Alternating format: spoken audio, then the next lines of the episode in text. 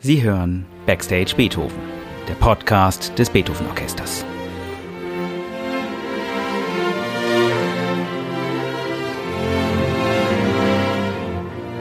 Heute mit Tilman Böttcher.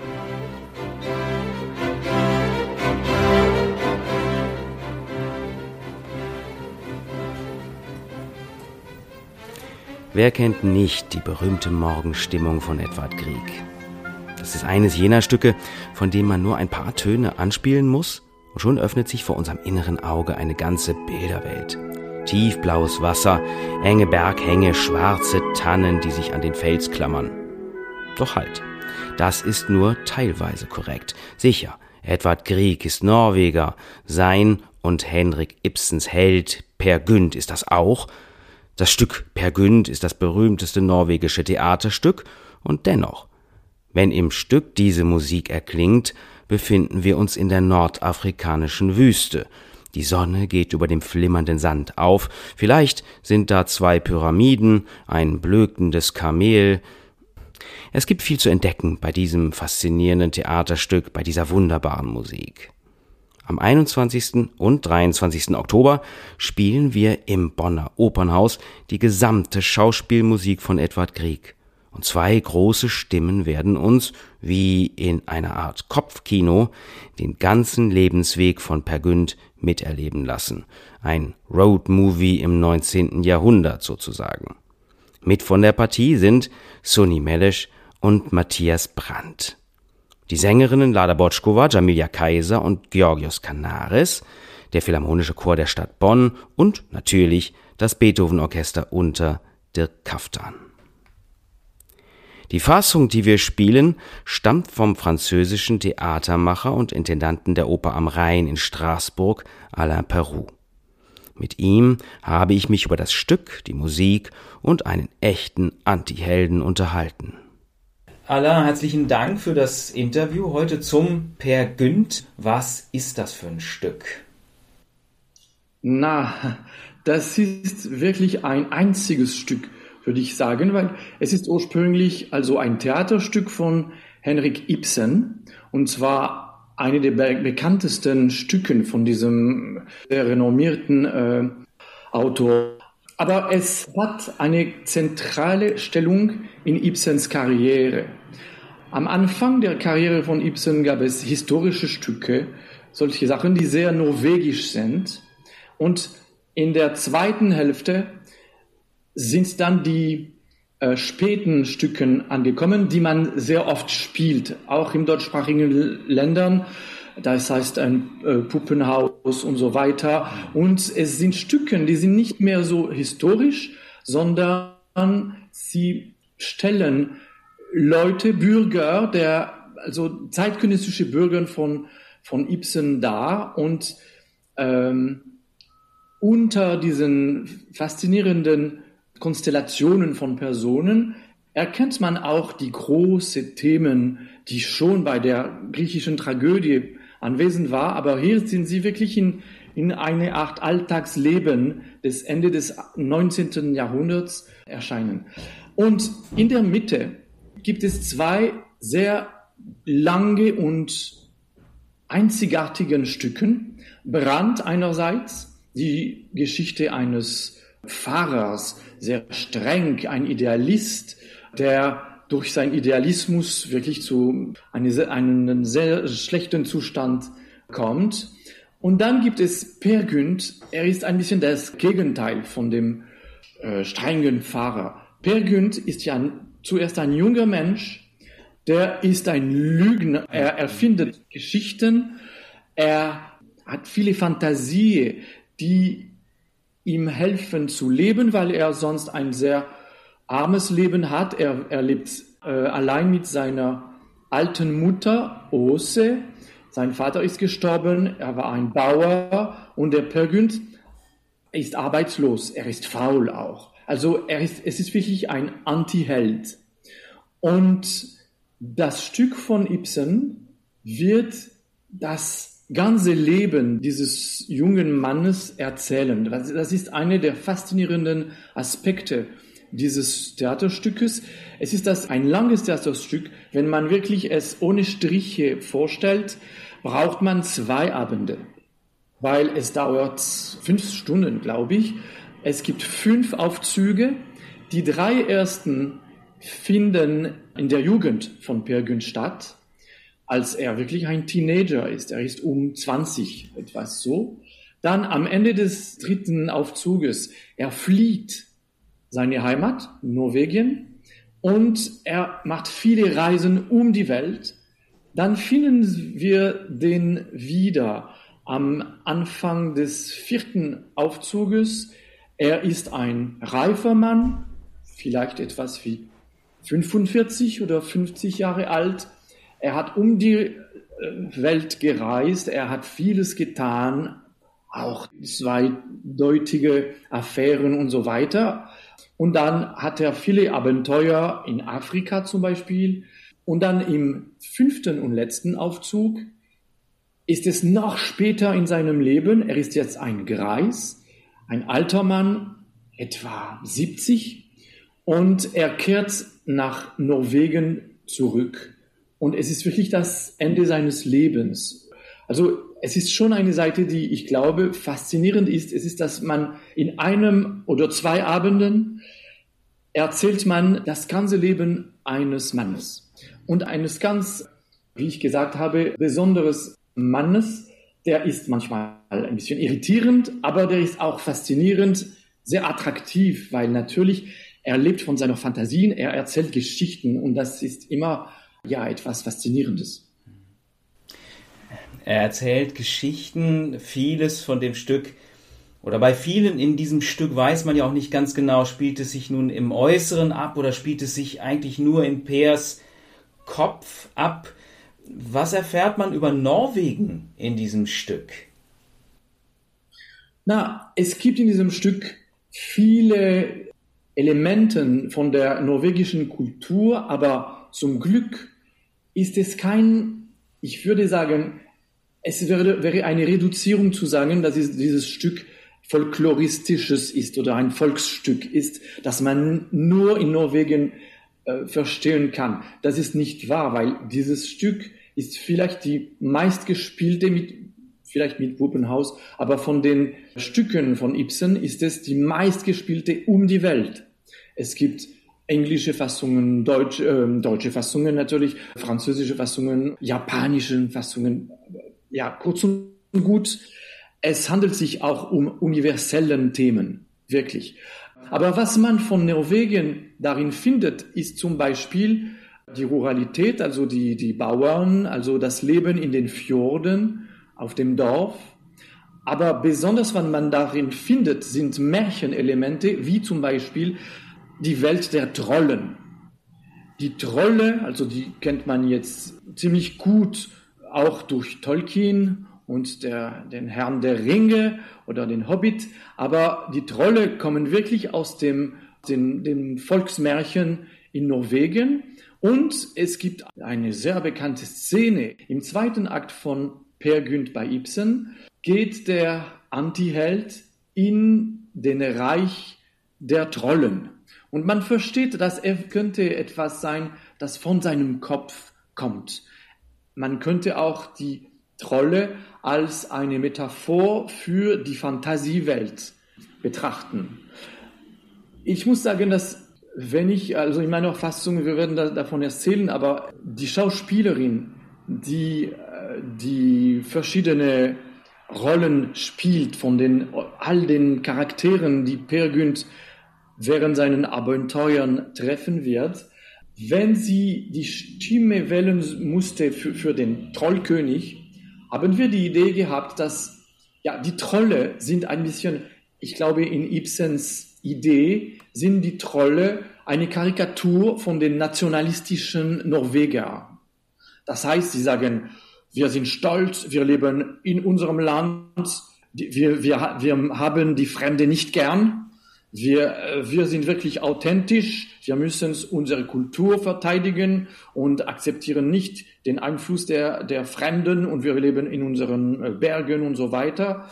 Und es hat mir ein bisschen an, an, an der Schweiz erinnert. Ich komme aus der Schweiz und die Suni Meles ist auch eine Schweizerin und deshalb, ich weiß nicht, was wir in Bonn machen werden, aber wir haben die schon zusammengearbeitet und als sie den Trollkönig gespielt hat, hat sie den Schweizerdeutsch-Akzent genommen, weil die Schweizer sind auch ein bisschen wie die Österreicher und vielleicht die Norweger sehr stolz auf ihren kleinen Land. Also Norwegen ist, ist nicht klein, aber der, der, der Reich der Trollen in der Idee von Ibsen ist wirklich hier für, um, um diese nationalistischen Parteien zu ein bisschen äh, zu verspotten. Also ja, das kann ich über Norwegen sagen, aber natürlich ist es nur ein Teil von dieser, diesem sehr reichen Stück mit vielen Facetten. Ja. Du bist jetzt ja schon in das Stück und auch in die Fassung eingestiegen. Vielleicht kann ich da noch einmal für die Hörerinnen und Hörer äh, rekapitulieren. Zunächst mal war es ein Stück, was eigentlich dafür gedacht war, gelesen zu werden. Dann kam Ibsen auf die Idee oder er wurde angefragt, bearbeite es doch bitte so, dass man es auch auf die Bühne bringen kann, mit diesen unendlich vielen Räumen, mit diesem unendlich großen Personal des Stücks. Und das war dann auch der Moment, wo Edward Grieg mit ins Boot kam. Und jetzt kommst du und schreibst es wieder um, dass es als ein Konzert, also quasi als eine Art Kopfkino funktioniert. Man sagt, dass der Ibsen war nicht ein großer Fan von Kriegsmusik. Aber diese Musik wurde sehr rasch sehr, sehr, sehr bekannt und populär. Und zwar, Grieg hat einige Teile von dieser Bühnenmusik als symphonische Stücke verarbeitet und sie wurden während Jahrzehnten bei Konzerten, also ohne Theaterstück, ohne Inszenierung, äh, gespielt. Es sind die sehr bekannten Peer Gynt Suiten. Es gibt eine, die erste Suite mit vier Stücke, vier, äh, also Musikstücken aus dem Bühnenmusik und die zweite Suite auch. Und darin gibt es die sehr, sehr bekannte Morgenstimmung oder äh, Solveigs Wiegenlied oder im Palast des Trollenkönigs.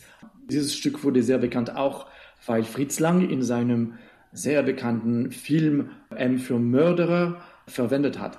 So, mit der Zeit hat man das Stück ohne Kriegsmusik inszeniert und die Musik von Grieg wurde nur in Konzerthallen gespielt. Man hatte also aus der Sicht verloren, dass diese Musik ursprünglich wirklich fürs Theater komponiert wurde. Natürlich, die Suiten sind sehr, sehr schön, aber es gibt in der Suiten nur, ich weiß nicht, vielleicht ein Viertel der gesamten Bühnenmusik. Und darin in den anderen drei Vierteln gibt es wunderschöne Momente und auch Melodrame, das heißt Musik, die wie Filmmusik ist, das heißt Musik, die man spielen soll, während die Schauspieler äh, spielen und, und sprechen. Und ich wollte eine Fassung arbeiten, die uns verstatten würde, die gesamte Bühnenmusik wiederzufinden, aber in ihrer originellen Kontext, das heißt mit Schauspielern und das zum Beispiel, es gibt eine Ouvertüre, es gibt, gibt auch Zwischenspiele. Natürlich, die wurden gespielt nur vom Orchester, während man das Bühnenbild verwandelte. Und das kann man bloß so spielen. Aber natürlich die, die Lieder und Chören, es ist interessant zu wissen, was sie erzählen, in welchem Kontext, in welchem theatralischen Kontext sie erscheinen und auch, dass man die Melodramen auch wiederfindet. Und deshalb habe ich diese Fassung erfunden, wo man also ein symphonisches Orchester braucht, wo man verschiedene Solosänger braucht, ein Chor und auch verschiedene Schauspieler. Für Bonn werden wir das mit zwei Schauspielern tun. Das heißt, ein Schauspieler, der den Pirgünd spielen wird. Und man wird wirklich die ganze Geschichte haben, ein bisschen zusammengefasst, aber man wird wirklich mit dem jungen Pirgünd anfangen und mit dem sehr alten Pirgünd äh, enden. Und die zweite Rolle ist für eine Schauspielerin, aber das könnte auch ein Schauspieler sein, aber hier eine Schauspielerin, sie wird, wie ich schon gesagt habe, alle weiblichen, aber auch, auch männlichen Personen spielen, die Per Günd auf seinem Weg findet. Also es gibt natürlich wichtige Frauenfiguren wie Solveig. Es ist wirklich die Braut, die ewige Braut, das ewig weibliche sozusagen, weil sie treffen sich im ersten Akt. Sie ist ganz jung und erschrocken und fasziniert gleichzeitig von Per. Er ist zu ihr angezogen, aber er ist auch, er hat ein zweideutiges Benehmen mit ihr. Aber sie wird auf ihn, wenn er auf Reise geht, sie wird ihn warten bis zum Ende. Sie ist wirklich das, das ewig Weibliche. Es gibt auch andere weibliche Figuren, die Anitra, es ist mehr die Hure, würde ich sagen. Aber es gibt eine sehr wichtige Rolle, es ist die Mutter, Ose die äh, man in den drei ersten Aufzügen äh, findet. Und es gibt eine auch sehr berühmte Szene, es ist Oses Tod, eine sehr berührende Szene, wo Per Günd seine Mutter bis zum Tod begleitet. Das heißt, sie ist wirklich auf seinem Bett. Man weiß, dass in, einigen, in wenigen Minuten sie wird sterben und er hilft ihr zu sterben, indem er ihr Geschichten erzählt. Das ist ganz wunderbar. Aber wie schon gesagt, die Schauspielerin wird auch den Trollkönig spielen und auch der Knopfgießer, eine Allegorie des Todes im letzten Aufzug, ganz verschiedene Rollen. Und dafür braucht man wirklich eine sehr versatile Schauspielerin wie die Suni Meles. Die kann wirklich so viele Figuren erfinden und durch ihre Stimme ihrem Spiel wirklich äh, charakterisieren kann und man braucht nur die Augen zu schließen und man sieht alle Figuren, alle Bühnenbilder, alle Episoden in seinem Kopf. Es ist wirklich, ja, die Idee ist, dass man auch, man wird wie Per tun, das, ist, das heißt durch diese wunderschöne Schauspieler und die Musik wird man die Fantasie der Zuhörer wirklich äh, lebendig machen und öffnen. Also Fantasie und Geschichten ist der eine große Punkt oder der eine große Bereich in diesem Stück. Etwas, das einen wirklich mitnimmt, beflügelt. Was ich an diesem Stück auch noch wichtig finde, ist, wir haben keine konventionelle Geschichte, wo ein Held aufbricht auf seine Heldenreise, irgendwann zum entscheidenden Kampf kommt, den besteht oder verliert und das Ganze also wirklich auf ein Ziel hingerichtet ist, sondern wir haben ja eher einen zyklischen Gedanken, wir haben eher einen Kreis in diesem, in diesem Stück, habe ich so den, den Eindruck, das Wieder nach Hause kehren, auch das, das Zurückkehren von Per Günd. Er fragt ja zum Schluss, wer, wer bin ich denn überhaupt oder wer bin ich gewesen? Er fragt Solveig ja, wie, wie wichtig ist dieser Punkt für dich? Ja, ich, es, es ist wirklich im, im Zentrum dieses Stückes gibt es diese Frage der Identität. Wer bin ich? Und, und es ist etwas ganz, ganz Universelles. Also ich glaube, wir haben uns alle mindestens einmal diese Frage selbst gestellt.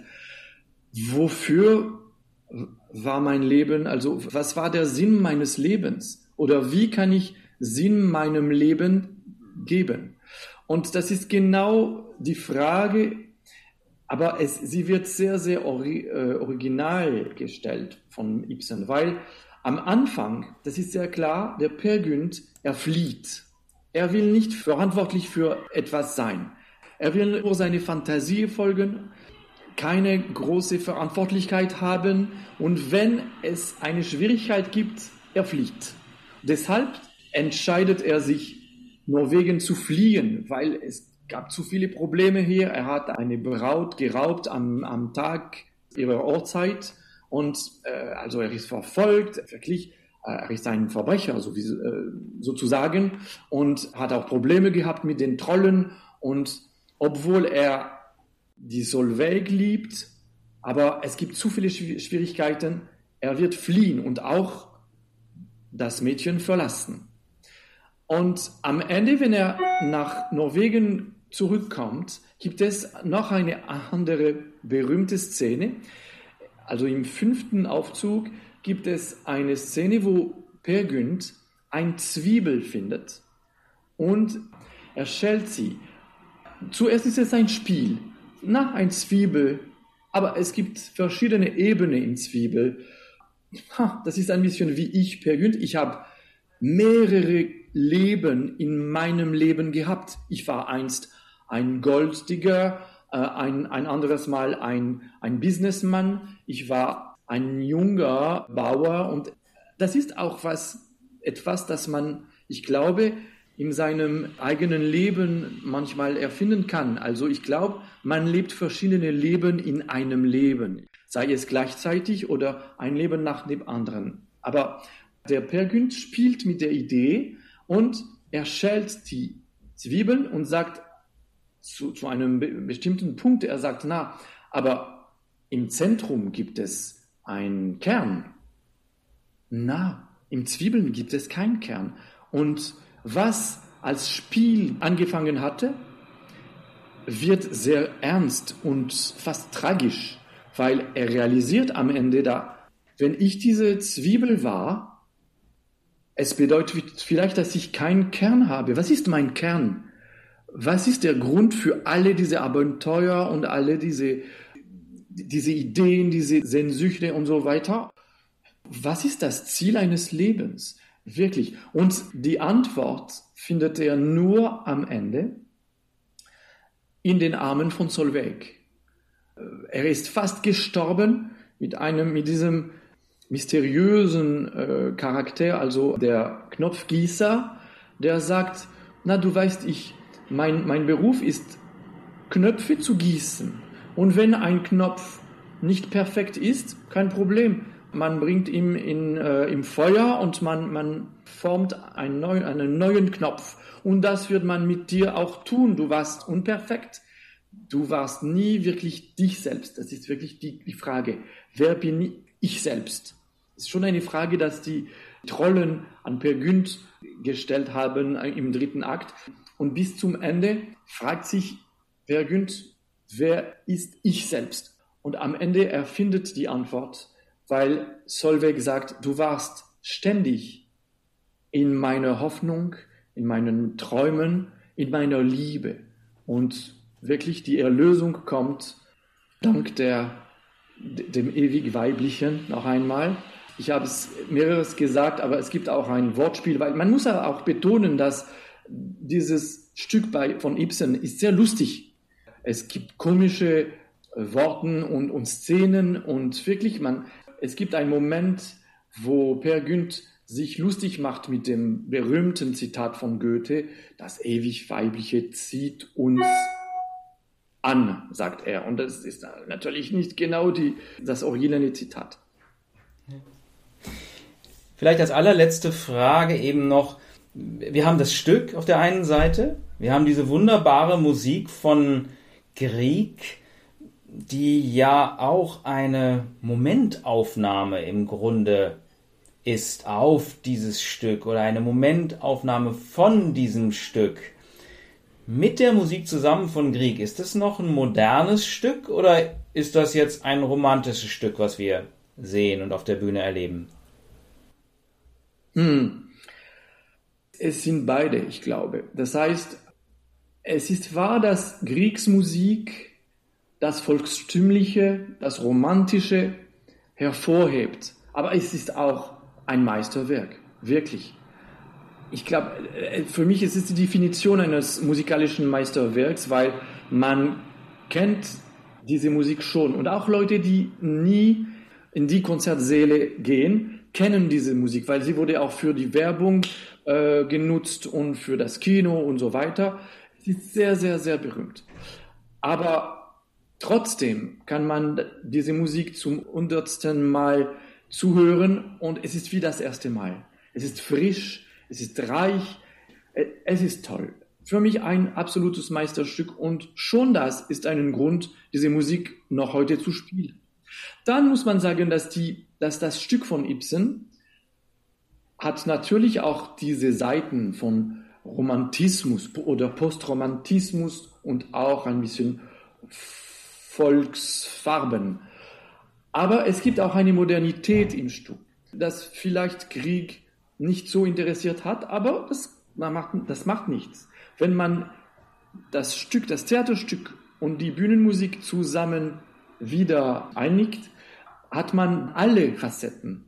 Das Romantische, das Fantasievolle, das Volkstümliche, aber auch die Modernität natürlich. Und was modern ist, ist auch, dass es universell ist. Das heißt, man kann es nicht in einer spezifischen Zeit nur äh, bringen. Das heißt, es war für Grieg und Ibsens Zeit gültig, es ist noch gültig heute. Es spricht zu uns. Es spricht von Sachen, die wir noch heute in unserem inneren Leben empfinden oder leben, erleben. Und das für mich ist die Definition der Modernität und in diesem Sinn ist dieses Gesamtkunstwerk, Musik und Theaterstück, philosophische Seiten, theatralische Seiten, alles absolut modern, weil es ist ständig, also von allen Epochen. Danke. Danke ganz herzlich.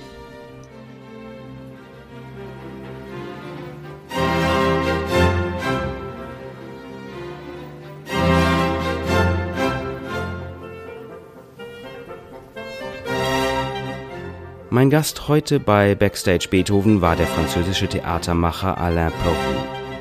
Karten für die beiden Konzerte am 21. und 23. Oktober gibt es über unsere Website, über Bonn-Ticket und natürlich an der Theaterkasse.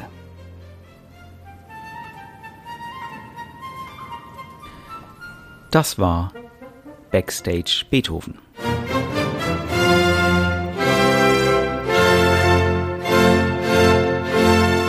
der Podcast des Beethoven Orchester Bonn.